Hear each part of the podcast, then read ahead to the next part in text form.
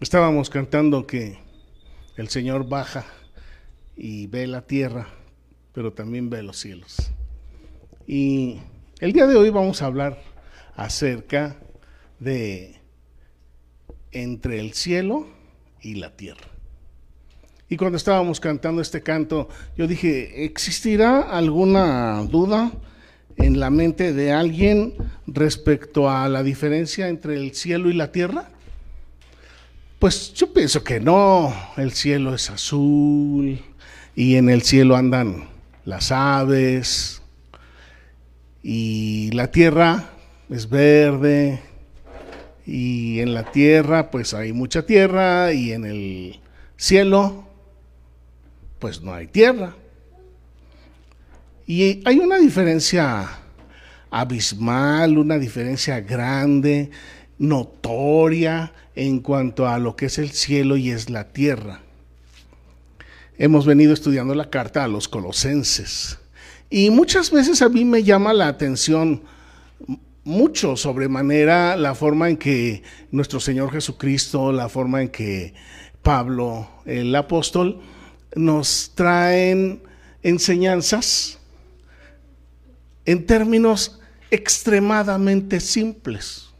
Y muchas veces cuando recibimos enseñanzas extremadamente simples, pues la mente adulta tiende a menospreciar y hasta a despreciar las enseñanzas. Pero entre el cielo y la tierra hay una gran diferencia y cualquiera de los niños lo sabe. Y entre la vida y la muerte, pues también hay grandes diferencias. Es imposible que un niño vea un animalito muerto y que él esté pensando que es un animal vivo, porque sabemos que un animal vivo se mueve, respira, un animalito o una persona muerta, ya no hace nada. Ya no se mueve, ya no respira, está frío, al tiempo se echa a perder. Hay mucha diferencia entre el cielo y la tierra. Hay mucha diferencia entre la vida y la muerte. Y todos lo sabemos. Y también hay mucha diferencia entre lo que está arriba y lo que está abajo.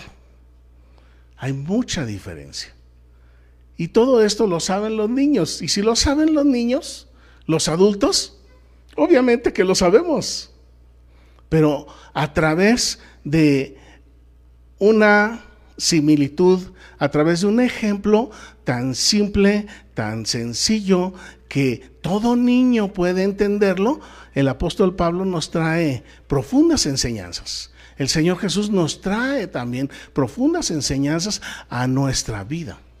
Para empezar, pues quisiera decir que Pablo fue entrenado por nuestro Señor Jesucristo y que esta carta que estamos estudiando exalta la supremacía de nuestro Señor Jesucristo.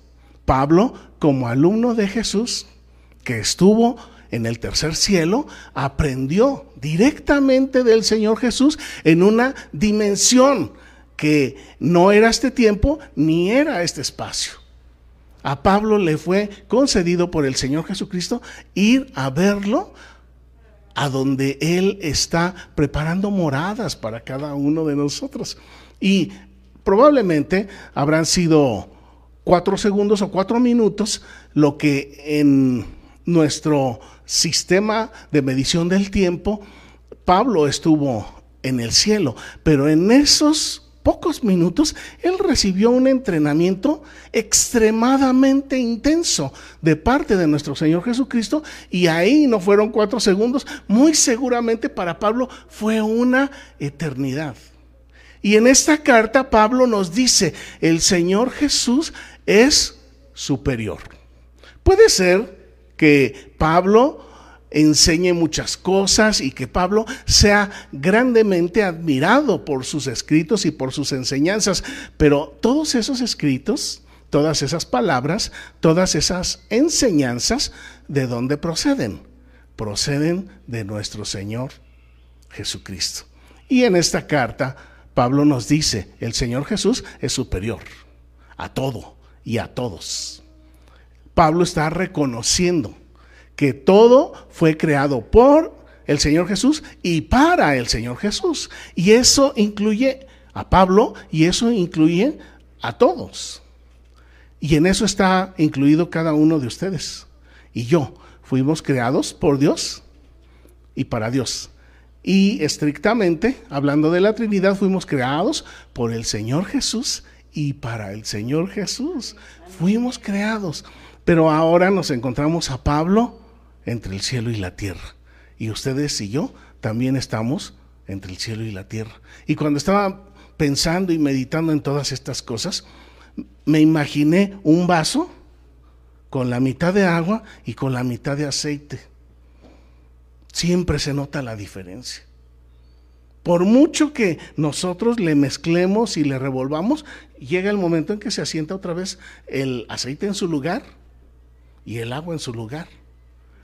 Y así de igual forma puede ser que caiga un diluvio del cielo, pero finalmente el cielo sigue siendo cielo y la tierra sigue siendo tierra. Puede ser que pasen muchas cosas en, un, en una persona o en un animal y que la persona siga viva y eso se reconoce. Igualmente, si la persona fallece y deja de existir, eso se reconoce y eso cambia el rumbo de todas las cosas.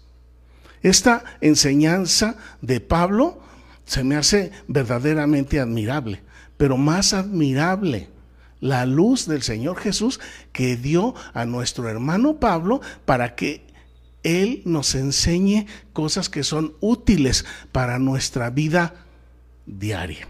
El día de hoy hablamos acerca de Colosenses capítulo 3 y vamos a hablar de entre el cielo y la tierra. Oremos, Padre, a esta hora te damos gracias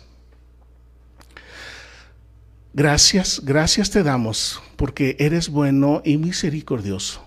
Gracias, Señor Jesús, porque la fe, el amor y todo el conocimiento en ciencia, en el Espíritu, viene de ti. Y tú, Señor, a tus hijos lo revelas. Y tú, Señor, nos lo revelas a nosotros para que, aunque seamos niños, aunque seamos jóvenes, o seamos adultos, o seamos ancianitos, de una manera sencilla, podamos nosotros darnos cuenta de si estamos en el cielo o estamos en la tierra, si estamos vivos o estamos muertos, si somos como el aceite o si somos como el agua. Si estamos arriba o si estamos abajo.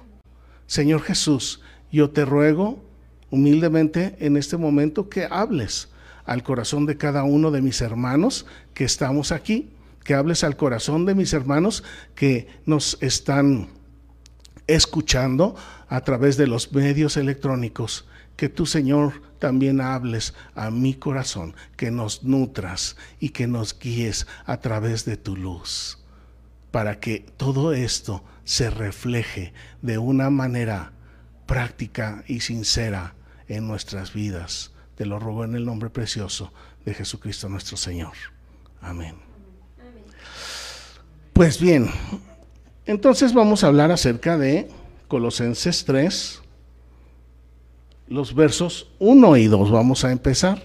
Dice, sí, pues habéis resucitado con Cristo, buscad las cosas de arriba, donde está Cristo sentado a la diestra de Dios. Aquí la primera pregunta que tenemos es, ¿resucitaste ya con Cristo? Esa es la pregunta más importante de nuestra existencia. No importa si alcanzaste bienes materiales. No importa si alcanzaste a comprar casa o el carro más lujoso. Eso no tiene importancia. Lo verdaderamente importante es si ya resucitaste con Cristo. ¿Estás en el cielo o estás en la tierra? Esta es una pregunta que tenemos que hacernos todos los días. ¿En dónde estoy parado? ¿Estoy parado en el cielo o estoy parado en la tierra? Y físicamente, ¿en dónde estamos parados? En la tierra. En la tierra. Pero espiritualmente podemos estar muertos o podemos estar vivos. Espiritualmente podemos estar parados en lo celestial. Espiritualmente podemos estar parados en lo material. ¿En dónde está nuestra vida? ¿En dónde está nuestro gozo? ¿Y en dónde está nuestra pasión? ¿Y en dónde está nuestro tesoro? Porque en donde está nuestro tesoro, ahí está nuestro corazón. Lo dijo el Señor Jesús. Y ahí ni cómo discutirle, ni cómo negar que donde está mi tesoro, ahí está mi corazón. Si mi tesoro está en los bienes materiales, voy a buscar, a perseguir a don dinero. Voy a, pedir, a buscar bienes materiales. Voy a buscar que mi vida se alargue para hacer más papelitos llamados billetes. Voy a andar persiguiendo la copa pistón. ¿Cuántos de ustedes saben lo que es la copa pistón? Todos sabemos lo que es la Copa Pistón. Andamos persiguiendo ser campeones en el automovilismo. Qué gran meta, ¿verdad? Pero, ¿y nuestro corazón, nuestro espíritu, eh, ha resucitado con Cristo? Ahí empiezan las dificultades. Verdaderamente que ahí empiezan las dificultades. ¿Y por qué insisto en la simpleza de la enseñanza? Porque así como es fácil diferenciar entre el cielo y la tierra, el agua y el aceite, la vida y la muerte, los de arriba y los de abajo, también es fácil, fácil, fácil, fácil diferenciar quién está resucitado con Cristo y quién no ha resucitado con Cristo. Y esto lo tenemos que tener presente a cada día de nuestra existencia. Y esto yo lo puedo tener presente probablemente de ustedes. Y quizás va a ser un conocimiento que probablemente me sea útil o probablemente no. Pero realmente la preocupación principal ha de ser sobre mi resurrección. Cada uno de nosotros, el Señor Jesús dijo que primero quitemos la viga de nuestro ojo para que luego vayamos a quitar la viga de nuestro hermano. De manera que entonces la principal tarea es quitar el pecado, quitar la maldad, quitar la iniquidad, quitar eh, mi corazón de lo material. Primero, cada uno de nosotros, en primera persona, yo. Y después de mí, pues sería mis papás, buscar yo que mis papás estén en esa condición para que los pueda ver en la ciudad celestial. Y después ver que mi esposo o mi esposa esté en esas condiciones de resucitado en Cristo. Asegurarme de que mis hijos están resucitados en Cristo. ¿Me voy a ir a preocupar de los vecinos? Sí. ¿Me voy a preocupar de los desconocidos? Claro que sí. Pero antes, primero, sin dejarlo otro. Voy a preocuparme de mí mismo, de mi esposa, de mi esposo, o de mis padres, o de mis hijos. Imaginen ustedes que van llegando a la ciudad celestial y ustedes bien guapos, cuerpo nuevo, vestiduras nuevas, entrando al cielo y que el cónyuge esté abajo ardiendo en el infierno. Eso no va a ser feliz. Imagínense que aquí tuvieron casas, carros, cuentas bancarias, fueron famosos y llegan al cielo y los rechazan a la entrada. Pero ahí adentro del cielo está mi esposa, ahí están mis hijos, porque la mujer tuvo el conocimiento de Dios y se preocupó de dirigir a los hijos. Y yo estoy acá quemándome en el infierno. Eso tampoco va a ser una felicidad absoluta. Yo le pido al Señor, Señor, por favor, ayúdame. Nos vaya como nos vaya en la tierra, nos vaya bien o nos vaya mal, que mi esposa y mis hijos estemos ahí juntos. ¿A quién no le gustaría eso? Esos son pensamientos de una mente que ha sido resucitada. Esos no son pensamientos de una persona que está viviendo en lo material y para lo material. El que está viviendo en lo material dice, ah, ya tengo 200 piedritas, ahora ya necesito alcanzar otras 200 piedritas. Ya tengo mil millones de papelitos, ahora ya necesito otros mil millones para sentirme contento. Ya tengo una copa pistón, ahora necesito la que sigue para realmente ser feliz.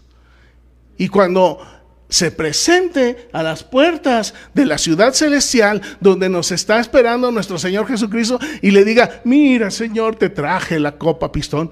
Y le dijo el Señor Jesús, eso de nada me sirve. Porque el que cree en Cristo es una nueva criatura. Y tú no creíste en Cristo, tú creíste en la copa pistón.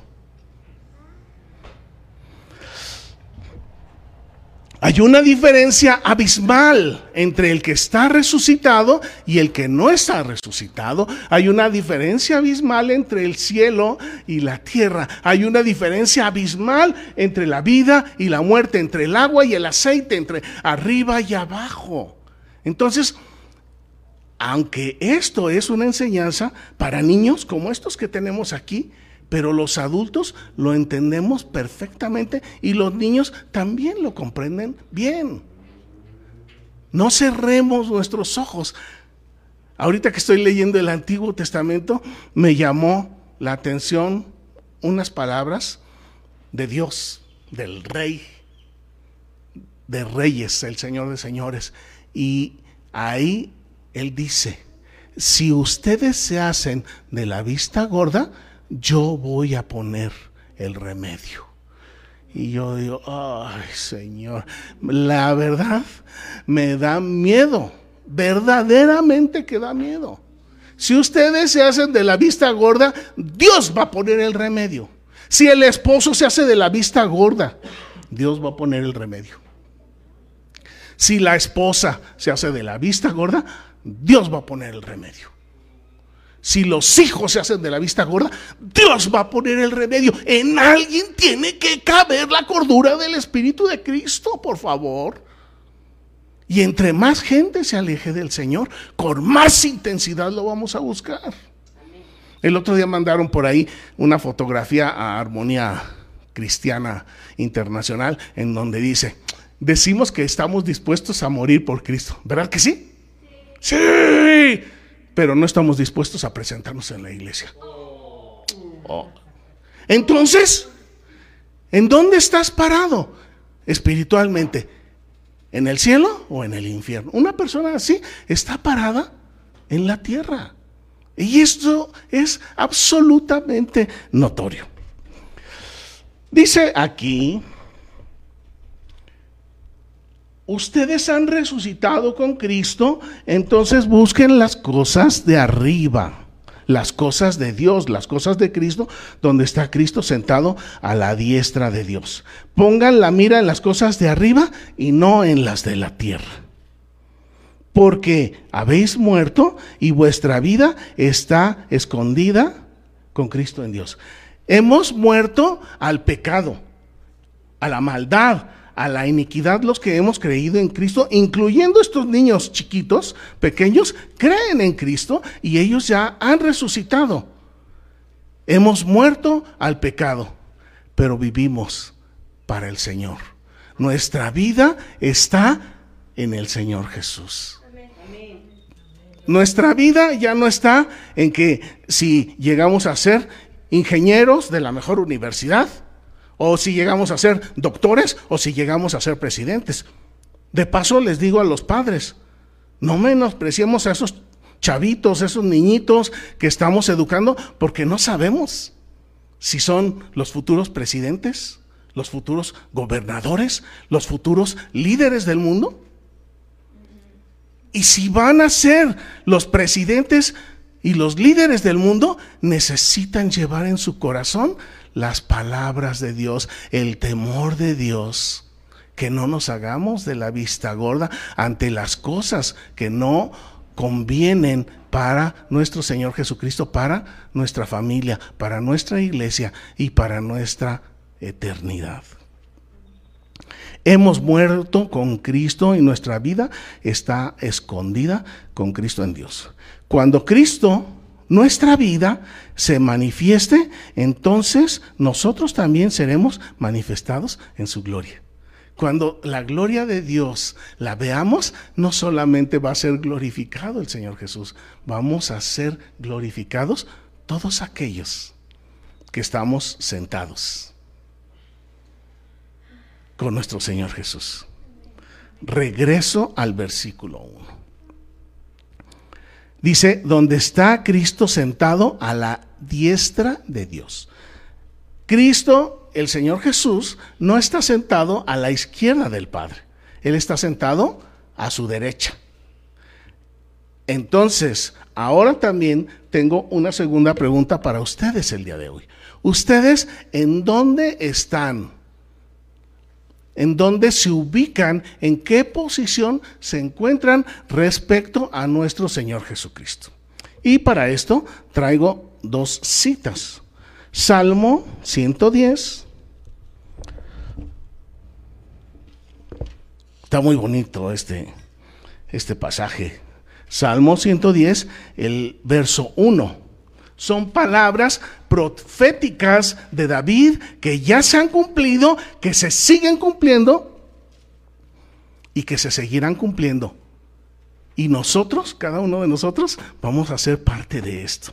Dice David, en unción profética por parte de nuestro Dios, Jehová, es decir, Dios Padre, le dijo a mi Señor Jesucristo, siéntate a mi diestra ¿En dónde está sentado Cristo? A la diestra. Y aquí, muchísimos años antes de que Pablo lo supiera, de que Pablo lo escribiera, David fue inspirado de parte del Espíritu para decir estas palabras. El Padre le dijo al Hijo, siéntate a mi diestra.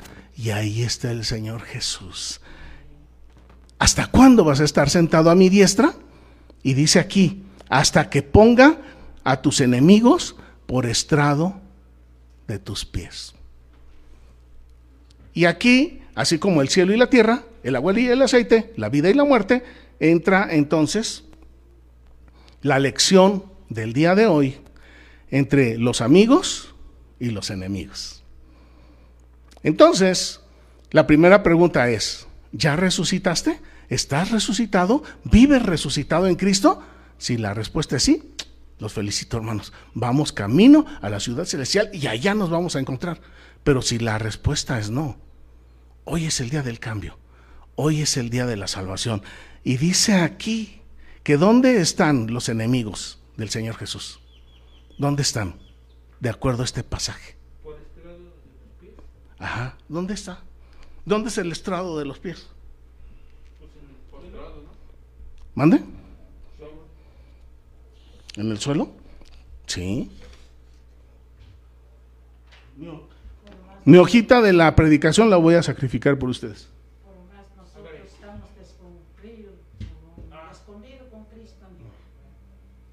Ahí están los enemigos del Señor Jesús.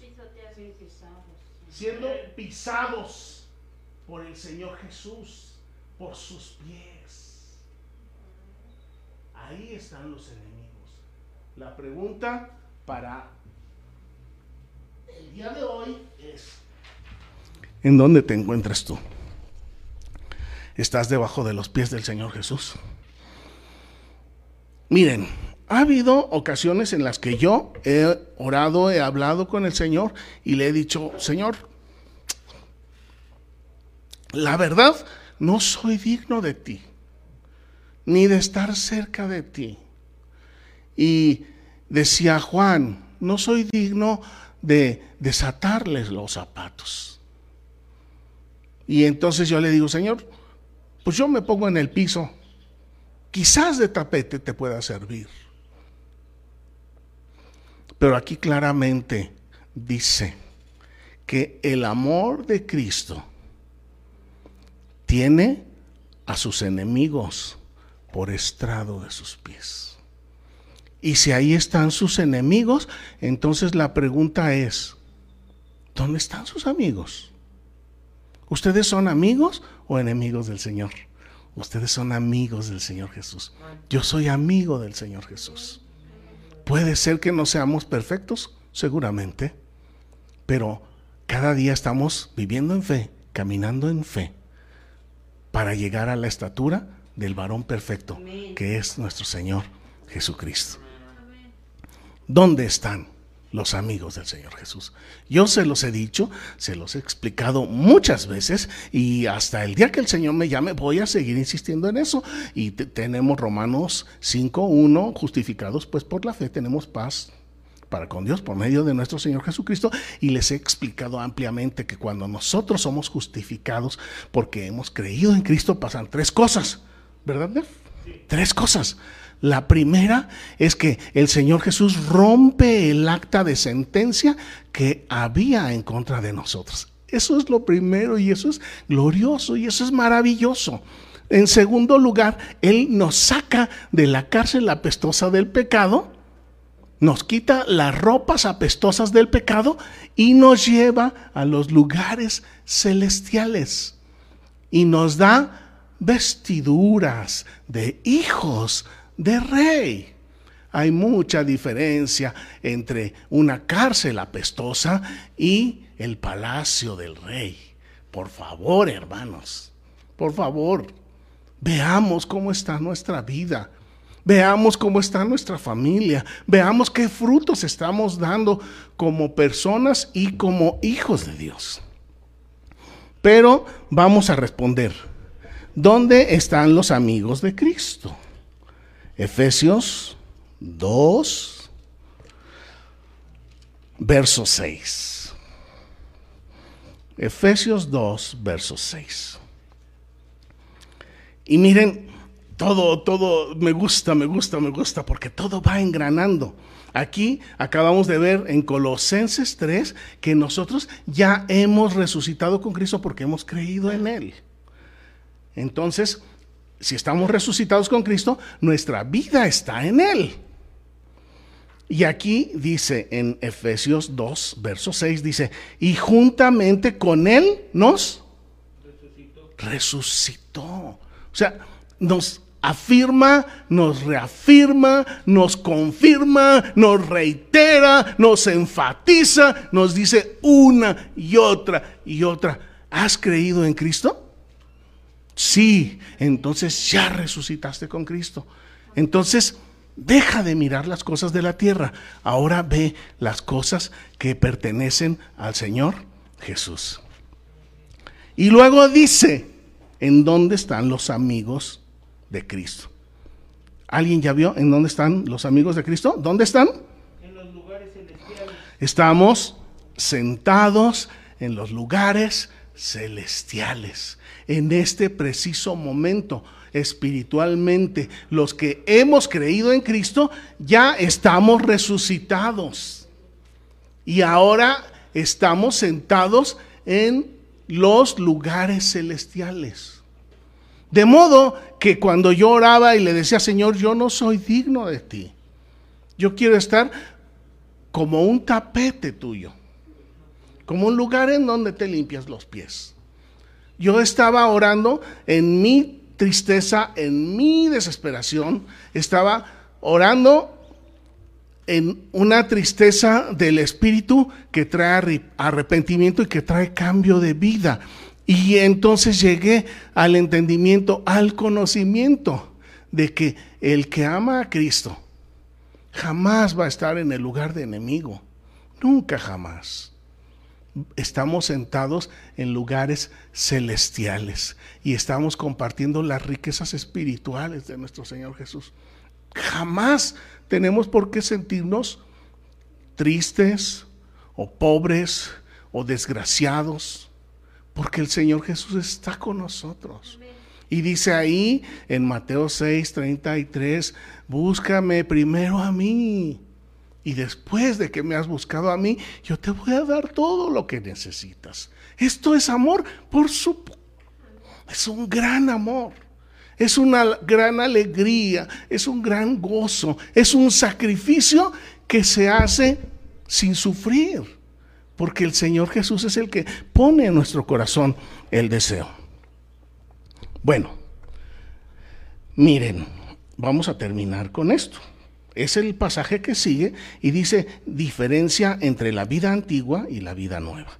Dice, hagan morir en ustedes y todo esto que nos está explicando aquí, ustedes en casa lo pueden ver con detenimiento, con calma. De aquí es de donde nosotros podemos determinar si verdaderamente estamos resucitados con Cristo, si verdaderamente estamos sentados en los lugares celestiales o si estamos muertos en vida, si estamos muertos espiritualmente, de acuerdo a lo que aquí dice. Dice, hagan morir lo terrenal si lo terrenal vive en nosotros, no estamos en Cristo. Fornicación, impureza, pasiones desordenadas, malos deseos, avaricia, idolatría, cosas por las cuales la ira de Dios viene sobre los hijos de desobediencia. Miren, los que están absolutamente muertos espiritualmente son los que hacen estos pecados y estos pecados se llaman externos. ¿Por qué? porque se anda ahí, el que anda cayéndose de borracho, yo lo estoy viendo, es algo externo a su persona que también le afecta en lo interior. El que anda fornicando, adulterando, la esposa se llega a dar cuenta, los amigos se dan cuenta, en el trabajo se dan cuenta, son cosas externas a la persona, son pecados externos. Esa persona está muerta espiritualmente, está en lo terrenal sigue diciendo, aquí en el verso 6, en las cuales ustedes también anduvieron en otro tiempo cuando vivían en las cosas terrenales, pero ahora aquí ya nos habla de los pecados internos. ¿Cuáles son esos pecados internos? Los que no se ven. Dice, hagan pero ahora dejen de hacer ustedes estas cosas, la ira. Yo, le veo el rostro a alguien y sí se ve que está furioso, que está rabioso, pero a la hora que abre la lengua o empieza a mover el cuerpo, se desborda todo eso. Entonces, los pecados internos, primeramente, están aquí anidados, están gestándose y después salen a la luz. Enojo, malicia, blasfemias, palabras deshonestas de nuestra boca. Conocemos gente, hermanos, pastores, hijos de Dios, teólogos, profetas, de esos que hablan muchas lenguas y hablan muchas lenguas cuando están orando y al rato ya están maldiciendo al de enfrente. Esto no es de Dios. Por supuesto que no, de ninguna manera. Dice, no se mientan, o sea, de mentir, de decirse mentiras unos a otros, habiéndose despojado del viejo hombre con sus hechos. Mejor vístanse del nuevo, el cual conforme a la imagen del que lo creó, se va renovando hasta el conocimiento pleno de nuestro Señor Jesucristo, en donde no hay judío,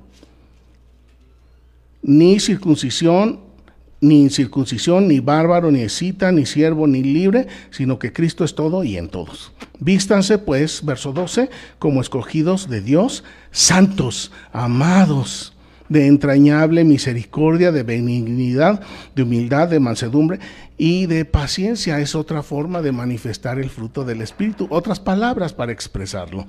Sopórtense unos a otros, perdónense unos a otros si alguno tuviere queja contra los demás, perdónelo. De manera que Cristo, Él le perdonó.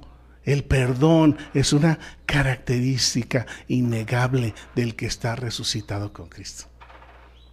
Puede ser que usted diga, ah, yo estoy bien sentadito aquí en los lugares celestiales, pero a esa no la perdonaré jamás. Pero así es nuestra mente. Pero cuando el Espíritu de Cristo vive en nosotros, llega el momento en que nos damos cuenta. Yo dije que yo la odio. Y he hecho esto, y he hecho lo otro, y he hecho aquello para perjudicarla. Si de verdad estoy en Cristo, necesito cambiar, ¿verdad? De la misma manera que Cristo nos perdona, así también ustedes perdonen. Y sobre todas las cosas, vístanse de amor, que es el vínculo perfecto, y la paz de Dios gobierne en sus corazones. Eso es lo que yo les deseo, deseo en este día, que la paz de nuestro Señor Jesucristo gobierne en sus corazones. Gracias al Señor. Y termina diciendo que fuimos llamados a un solo cuerpo y seamos agradecidos. Pues bien, mis hermanos, hasta aquí vamos a terminar el día de hoy. Piénselo, piénselo. Me gustaría que ahorita me dieran su respuesta audiblemente, pero no, piénselo, piénselo. ¿Saben por qué estamos con vida? Porque estamos entre el cielo y la tierra. Porque Dios sabe que cada uno de nosotros podemos ser mejores espiritualmente. Por eso es que estamos con vida. Porque Él está esperando nuestra plenitud. Y nuestra plenitud la vamos a alcanzar cuando nos entreguemos, cuando nos rindamos completamente al Señor Jesús. Y entonces no va a ser necesario que nosotros estemos matando con disparos a la maldad, a la iniquidad, al pecado, no, es con la palabra del Señor. Y la palabra del Señor que nos transforma, que nos nutre, que es nuestra medicina, las palabras de nuestro Señor Jesucristo van a cambiar nuestra forma de ser y de vivir y aunque sean niños, ellos se van a dar cuenta de si estamos resucitados con Cristo o aún estamos muertos espiritualmente. El Señor Jesús nos está dando esta oportunidad del día de hoy porque Él sabe que podemos ser mejores, porque Él sabe que aún faltan cosas en nuestra existencia que es necesario que las rindamos a Él antes de ir a tocar la puerta a la ciudad celestial para que cuando nos toque ir a tocar la puerta, vayamos completamente libres y limpios de toda porquería, de todo pecado, de toda maldad. Y entonces las puertas se abran de par en par y veamos ahí a nuestro Señor y que nos diga, bienvenidos, benditos de mi Padre. Señor Jesús, te damos gracias Gracias por tu ministerio entre nosotros. Gracias por tus enseñanzas para nuestro hermano Pablo, del cual ahora también nos nutrimos nosotros. Y verdaderamente, Señor, ¿qué te puedo decir?